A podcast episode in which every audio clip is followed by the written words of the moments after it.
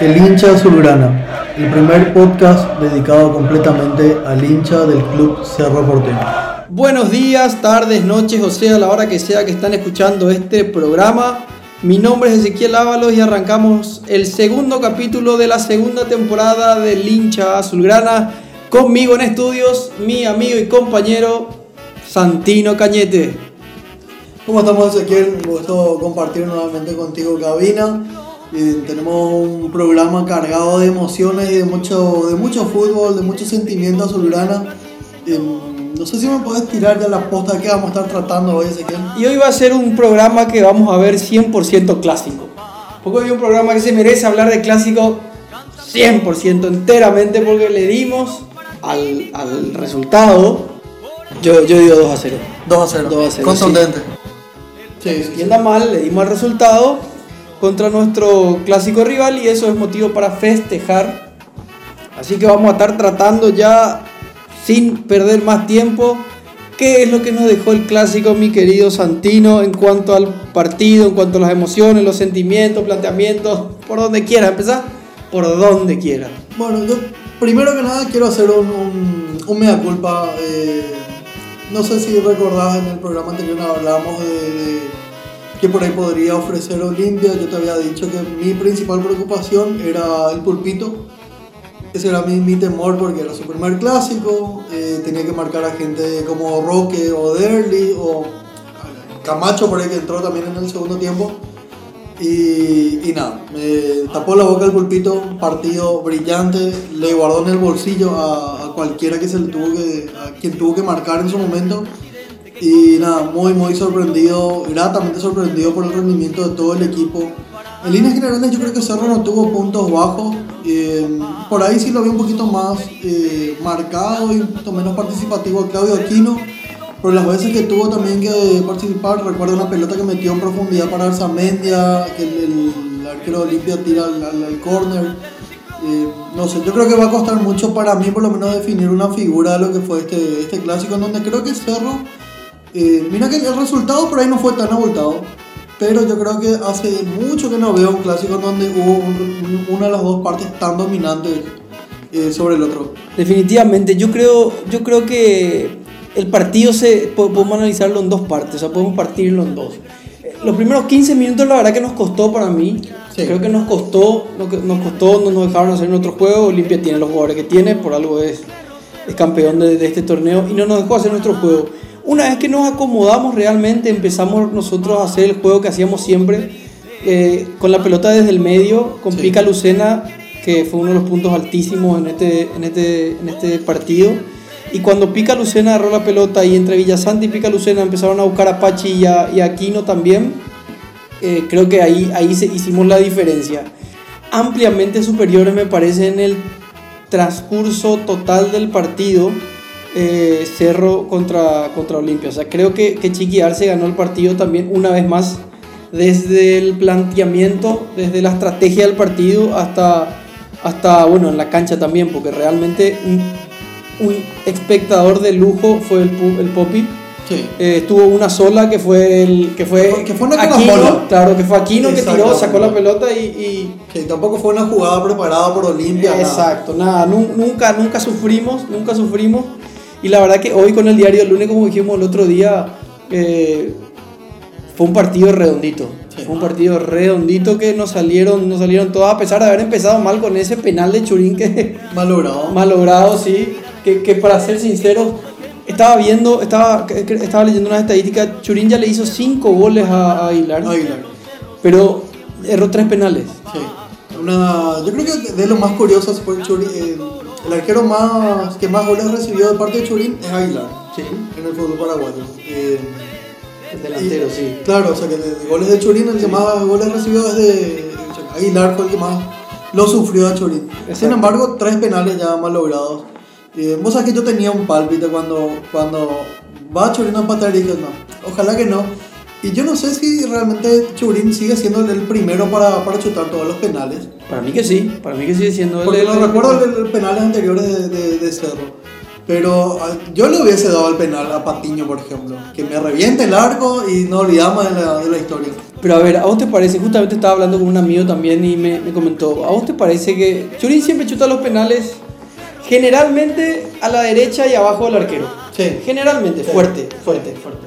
No sé si quiso asegurar él ahora, si quiso asegurar para no fallar y bueno, le salió arriba. Pero con esa fuerza que tiene Churín, tiene que reventar la pelota al medio y punto. Sí, sí, sí. Eh, asegurar los, los penales. Yo, yo soy muy fanático. o sea, siempre da gusto ver de repente uno a lo panenca o gente que coloca y todos los chiches. Pero un penal más todavía en un clásico. 20 minutos, 25 minutos de Sí. juego. Eh, yo le hubiese fusilado al arquero. Sí, a la, Eh, la- la punta a la frente. a la- así como lo suele chutar Ortigosa, eh, Ortigosa, el, el- el gordito, ¿verdad? Sí, sí, sí, sí, sí. También penalero. Pero Yo hubiese, o como ya, Patino, una persona así que me reviente el arco al medio bien fuerte y te olvidas de la, de la historia. El asunto. Así mismo. Eh, y vos sabés que a mí me pareció muy interesante esta, esta cuestión, o sea, que justamente cómo se llevó el partido. Porque, eh, como vos bien- mencionabas, Ezequiel, en esos primeros 15 costó realmente encontrar la pelota, encontrar el ritmo, el, el- el nivel de juego que normalmente venía desarrollando Cerro. A partir de allí se, ya hubo una, una superioridad. Eh, Cerro estaba moviendo mejor la pelota, estaba llegando mucho mejor. Eh, el penal no fue una casualidad. Cerro estaba eh, más cerca de, de conseguir algún resultado positivo que Olimpia. Eh, y me gustó mucho lo que hablábamos también, el tema de la cuestión mental de este equipo. Porque 25 minutos de partido, vos estás jugando mejor, penal fallado. Un equipo que por ahí no está maduro, que no está bien trabajado psicológicamente, se, por ahí se cae un poquito. Y fue, no, no, no ocurrió eso. No, no quiero decir que fue todo lo contrario, sino que Cerro siguió su ritmo, siguió jugando su partido. Hasta el final del primer tiempo, Cerro tuvo las más claras. A- Acto seguido tuvimos una del, Pachi Carrizo Del que Pachi tira, por el que tira el travesaño ¿no? después de haber ganado bien Aquino por izquierda también. Así mismo. No cambiamos nunca, sí. co- cosa que me gustaría que Pachi meta un gol de vuelta. Está peleadísimo con el gol. Sí. Hace, hace unos cuantos partidos que está teniendo. Ese partido contra San Lorenzo, ya hace cuatro fechas atrás, recuerdo que tuvo dos palos. Y, Sí. Y busca, y busca, porque, busca. porque no es que, o sea, él mismo se genera las chances para, para, para tratar de marcar, pero bueno, no, se le está corriendo largo como, Ah, sí, como no. dicen los, se le dice los delanteros. Pero bueno, más allá de eso, como vos decís, re- rescato otra vez eh, el tema mental y nos fuimos siendo mejores el primer tiempo. Sí, sí, sí. Y Cerro mejor el primer tiempo, el segundo tiempo mucho mejor inclusive. O sea que no, no hay nada que objetar. Eh, Vos sabés que yo vi gente criticando un poco el arbitraje. O sea, yo creo que el arbitraje estuvo en líneas generales bien. Un par de pelotas me pareció que cobró mal a favor de Cerro, un par de pelotas a favor de Olimpia. Yo la verdad que creo que el referee no tuvo mucho en este, No, en no, este no. clásico y me parece que es el mejor referee del fútbol paraguayo hoy. Yo tengo una anécdota con, con él aquí, no sé, que bueno, en algún programa voy a contar la anécdota, pero bueno, básicamente le dije que nunca iba a ser referee. Ah, mira. Eh, y cuando era, eh, cuando era referee amateur, como podrán ver, no soy buen ojeador de referee. Pero bueno, eh, para mí hoy es el, el mejor referee del fútbol paraguayo y creo que estuvo a la altura, ¿verdad? Creo que estuvo a la altura, no, no incidió en lo más mínimo el resultado. Ahora, eh, Cerro jugó definitivamente mejor que su rival. Sí. Definitivamente mejor que su rival. O sea, no, no, no, no hay por dónde, por dónde meter tema referee y compañía. Ahora, punto. Siguiendo con el tema del penal, ¿qué te pareció lo de Aguilar después del penal? Ah, Viendo desde la tele, porque no, no, no Sí, sabemos sí, realmente qué pasó. Bueno, hoy sí ya sabemos qué pasó porque salió en la prensa, pero ¿qué te pareció eso? Mira que yo, eh, yo soy de, de, vieja escuela, o sea que ahora por ahí se, habla mucho del fair play y demás hierba. Yo no te voy a negar, de repente me gusta ver un partido así caldeado, tiene otro sabor. Eh, lo de, la previa del penal de Aguilar es lo que haría cualquier arquero que ya tiene ese historial.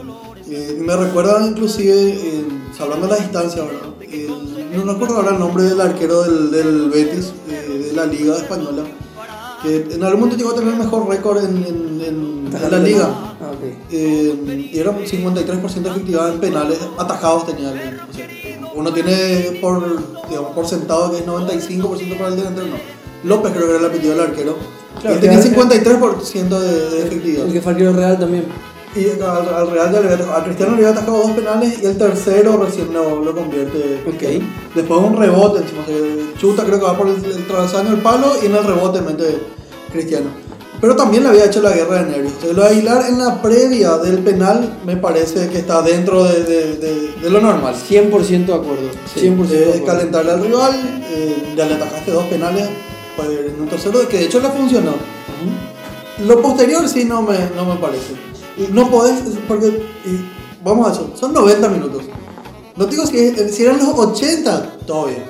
Pero a los 20 y monedas del primer tiempo, viendo que tu equipo encima no está jugando tan bien, para ir a bardearlo así después de que falla el penal, ni siquiera le atajaste el penal, ahí sí me parece que ya que no. Churin algo así, con la nalga, con algo va a meter en este partido para callarle a, a Aguilar. Algo que rescatar ahí, Churín se atajó, porque mira que También. cualquiera de nosotros hubiese, no hubiese, hubiese metido un cabezazo, un, Un bife. un bife, lo que sea, y bueno, y era expulsión segura. Y expulsión segura para los dos seguramente, ¿verdad? Pero como venía el partido, íbamos iba a ser nosotros los, los perjudicados en ese momento. Totalmente. Pero se atajó y tuvo revancha, por suerte tuvo revancha.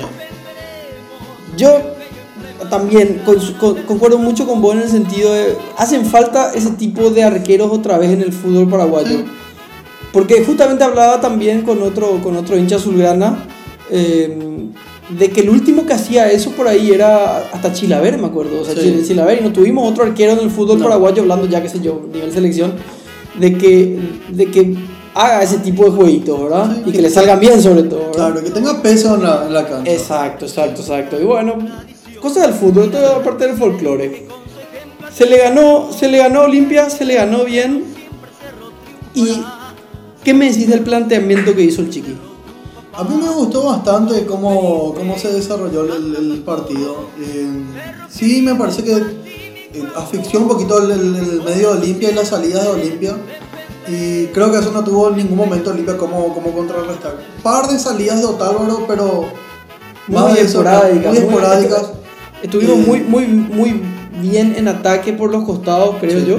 Y, su- y su- sus laterales no tuvieron, no, No. tuvieron oportunidad para subir tampoco. No, no, no, muy prolijo Cerro, en, el, en mitad para abajo por lo menos muy prolijo.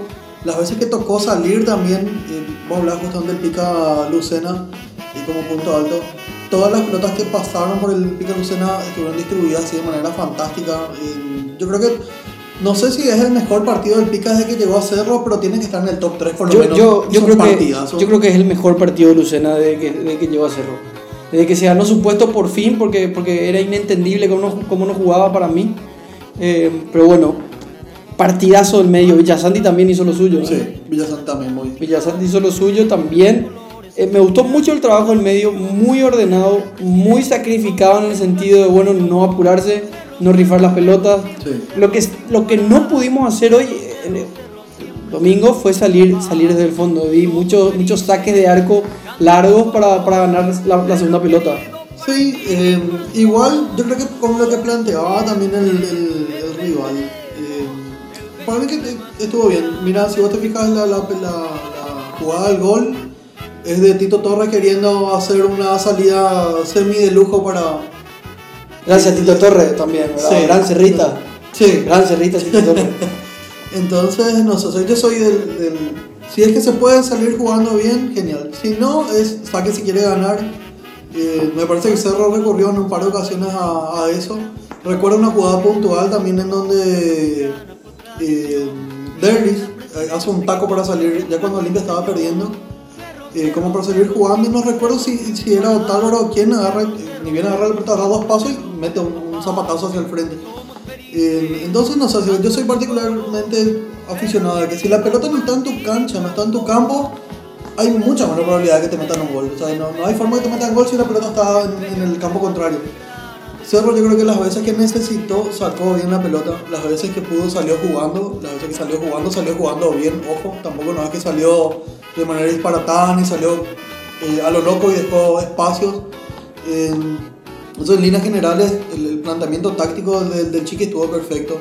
Eh, todos también entendieron el rol que debían digamos, Cumplir, cumplir claro. dentro del, del planteamiento y, y nada, no se pasó mucho peligro. Eh, recién mencionamos un par de ataques por laterales y una ocasión lo que tuvo hacia Olimpia clara, clara que saca el, el- el Popi porque no fue por, por juego colectivo de ellos tampoco. Entonces creo que, que bien, uno de los mejores partidos que vi de Cerro desde la vuelta de, del, del, del parón que tuvimos por la cuarentena. A nivel táctico, físicamente se le vio demasiado bien también a los muchachos. Yo tuve miedo cuando eh, parecía, cuando se le cae Richard Ortiz a Arzamendia. a Arzamendia. Parecía mucho más grave de lo que fue. Unos 5 o 10 minutos por ahí estuvo cojeando Arzamendia y después ya estuvo eh, súper fino de vuelta, eh, peleando todas las pelotas y digamos ya con lo que nos tiene acostumbrados en el rendimiento. Mira, acá estaba viendo un poquito de estadística también. Y si bien, eh, si bien en disparos, en disparos al arco, vamos a decir, eh, Olimpia tuvo 10 disparos al arco, Cerro tuvo 9. De los 9 disparos al arco, obviamente dos fueron goles, dos fueron al arco, uno fue al palo, que fue el del Pachi, y cuatro fueron afuera. De los 10 disparos de Olimpia, 7 afuera. Sí. O sea, 7 afuera. Hasta, hasta, hasta en estadística, se jugó mucho más en medio campo, en medio campo por, por, por la zona izquierda, por zona izquierda, por donde jugaba Arzamendia y Aquino, y también se intercambiaban con el Pachi. Sí. O sea, le miremos por donde le miremos, la verdad que fue un partido redondito. Sí. Redondito, redondito. Más todavía que el, el- anímicamente también, es que yo creo que al plantel le da otra. eh, ya hablábamos ahora del colchón de puntos y demás, eh, pero siempre ayuda a ganar un clásico de la manera en que se ganó. Eh, como bien habíamos dicho, eh, 2 a 0, eh, sin mucho peligro, de manera muy ordenada. Entonces, todo de cara a lo que resta de campeonato, que son muchas fechas, son 5 fechas aún. Sí. eh, sin embargo, sí, todavía tenemos que jugar contra Libertad, eh, ojo. contra Libertad. Vos sabés que Libertad, después de haberle ganado en este partido de vuelta, a mí no me preocupa más tanto porque Libertad venía siendo nuestro verdugo en Sí. los últimos campeonatos. Eh, no lo veo tampoco a Libertad jugando a, a un nivel muy alto. No, y me parece también que ya va a estar, puede ser que esté preocupado más por, en la Copa cuando nos toque jugar contra ellos que, que en el campeonato, ¿verdad? Así mismo. Eh, más que sumar puntos, no creo que sea la, la prioridad para ellos el campeonato. Totalmente. Yo creo que, que también juega a favor de, de Cerro, que este último tramo, eh, tanto Guaraní también va a estar en, en Copa. Si bien ya no nos toca ahora, pero eh, obviamente lo- los resultados también ayudan. Si es que nuestros perseguidores inmediatos van perdiendo terreno, eh, también digamos la presión sobre los muchachos descansa un poquito. Exacto. Y para ver un poquito qué es lo que nos queda, el, el- el partido que viene lo tenemos que jugar contra General Díaz. Sí. A ver, déjame, voy a, para no, para no fallar, vamos a ver qué es lo que nos queda. Un segundito. Sí, bueno. Pues ahí metes manito. A ver.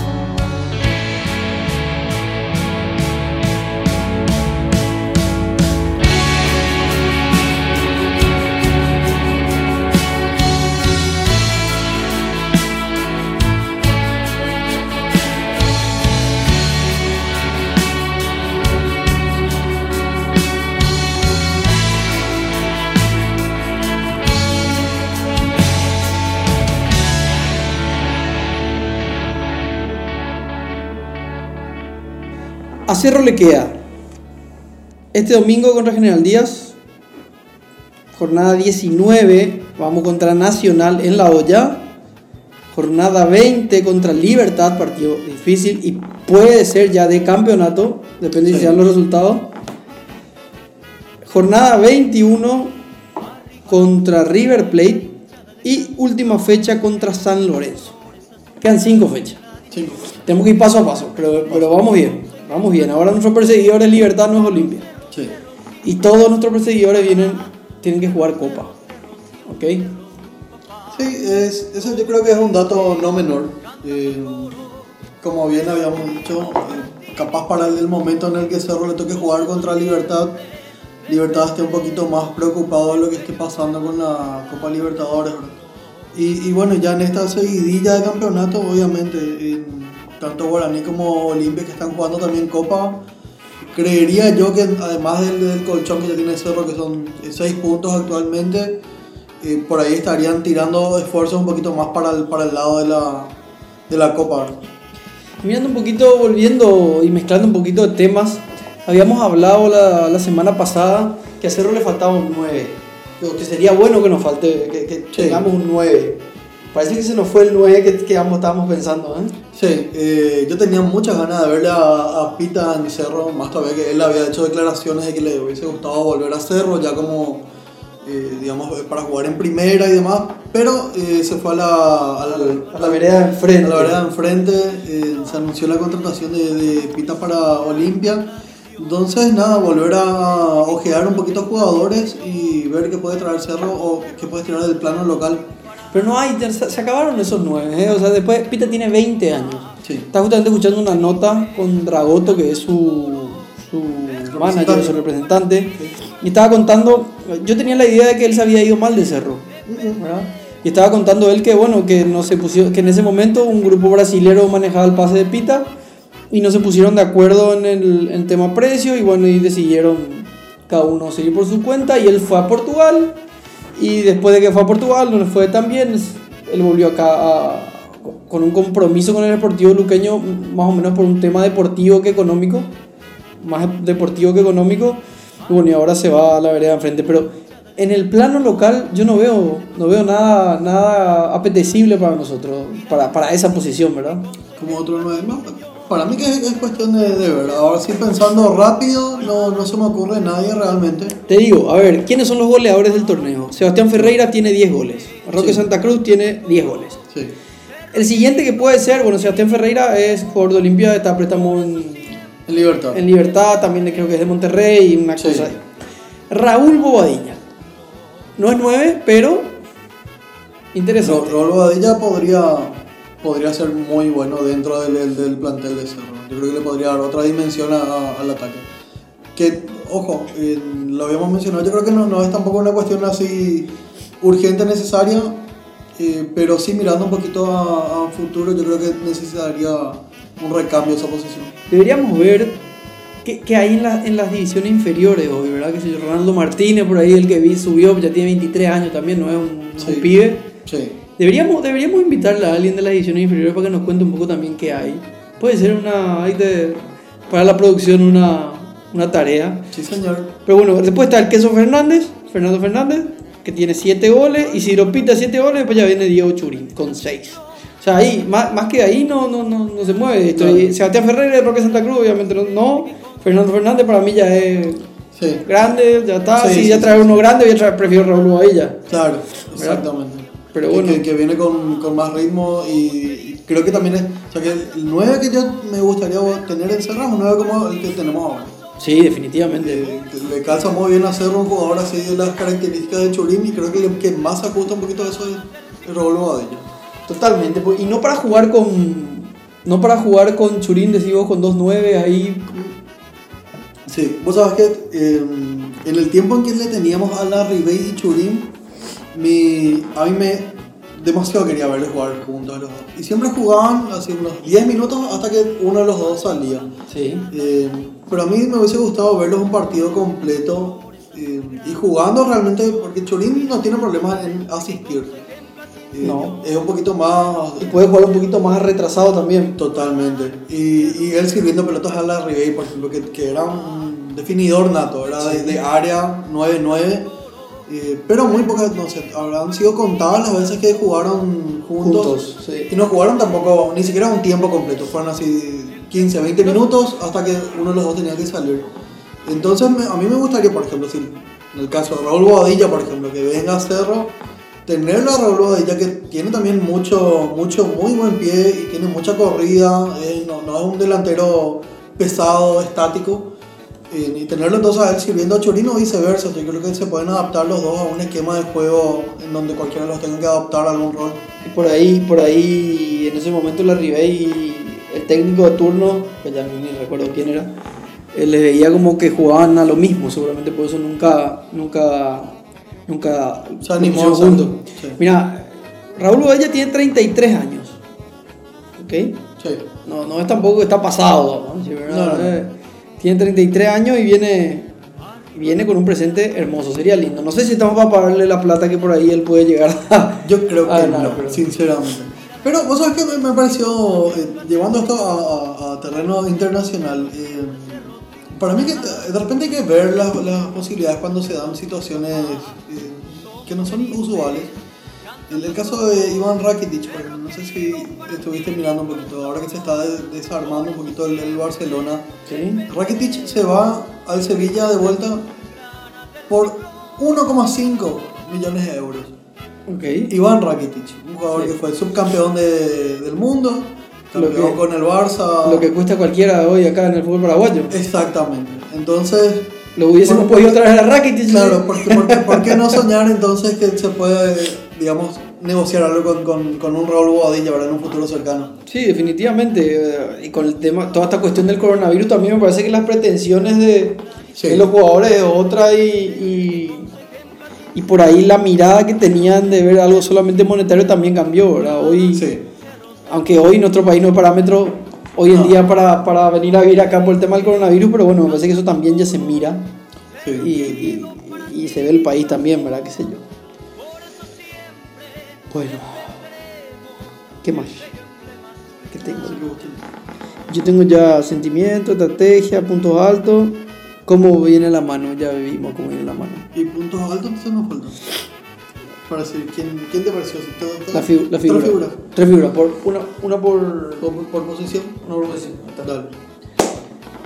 Y cerrando, querido Santino, vamos a ver un poquito cuál te parecieron que fueron los puntos altos. Un punto alto por, por línea. Empezando por la defensa. Obviamente lo del Popi ya hablamos. Sí, lo- Genio. El, el Poppy, yo creo que el Poppy, esta vuelta, de lejos nomás porque Sí, no, no tuvo ya, mucho, ya, ya está. no tuvo mucha intervención. Eh, defensa, me gustó toda la línea defensiva, pero si me tengo que quedar con uno, como había dicho, me tapó la boca, el pulpito. Definitivamente. El Eh, pulpito, el pulpito se metió en el bolsillo a Tacuara en su momento. Sí. A Roque Santa Cruz Sí. ahora. Vi un meme. Que tiene el pulpito en su bolsillo? Su celular, a Roque Santa Cruz y a Tacuara Cardoso. Sí. Ah, Definitivamente. Además que, a ver, la condición física, porque el pulpito le falta mucho desarrollo físico todavía, no tiene el mismo porte que Tacuara ni de Roque, mucho menos ahora. Eh, pero es muy ágil, eh, muy rápido, sabe mucho cubrir la pelota. Para mí el pulpito fue el punto demasiado alto, eh, junto con Patiño. La, la saga central se complementó demasiado bien. Por si me quedo con uno, me quedo con el pulpito. Eso, pulpito, bueno, Sí. pulpito. Eh, medio campo, creo que es- no, hay mucho que discutir. El, el medio, las veces que la pelota pasó por el Pica Lucena, tuvo una lucidez diferente, un ritmo diferente, eh, una claridad, no sé. eh, Como te dije, yo creo que si no es el mejor partido que habré visto de Lucena, no solo en Cerro, sino en general, está en el top 3 de partidos que hizo. Hizo un partidazo, eh, clarificó todas las salidas, movió muy rápido la pelota, recuperó bastante también en el, en el medio campo. Sí, sí, Muy colaborativo. eh, y la, la cereza eh, del, del helado, ¿verdad? El gol para liquidar el pleito. ¿verdad? Merecidísimo. Muy merecido. Buen lindo regalo. Sí, muy, muy merecido. Y para el frente, me quedo con Chorín por el gol.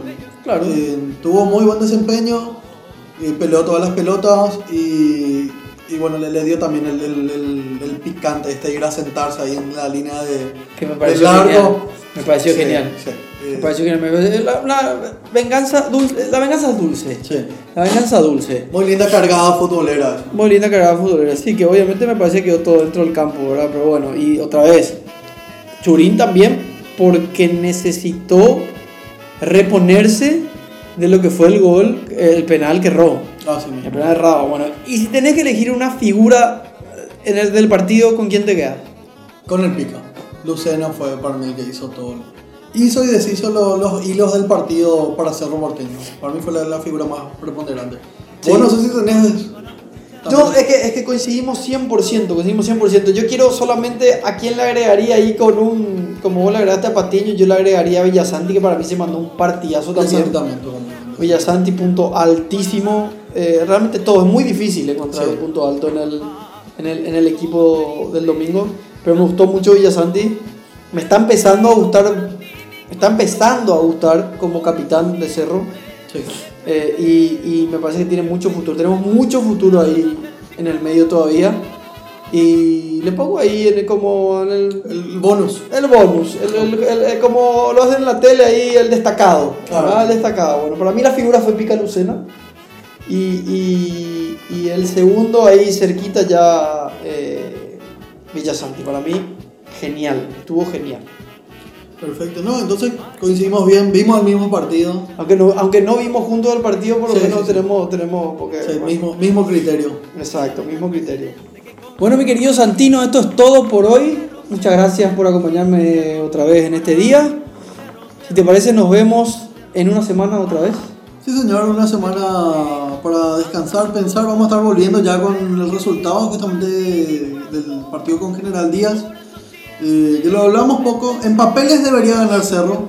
Sí. Eh, algo que yo te iba a mencionar también, algo que me gustó mucho de declaraciones del Chiqui posterior al partido, cuando le preguntan si ya se siente campeón, eso dice que hay que hacerlo paso a paso. Totalmente. Es- totalmente. no me parece que sea un cliché. Lo siento mucho cuando lo dice el Chiqui, Sí. de que en serio hay un trabajo de partido a partido. Sí. No sé, vamos a ver qué pasa ahora con General Díaz.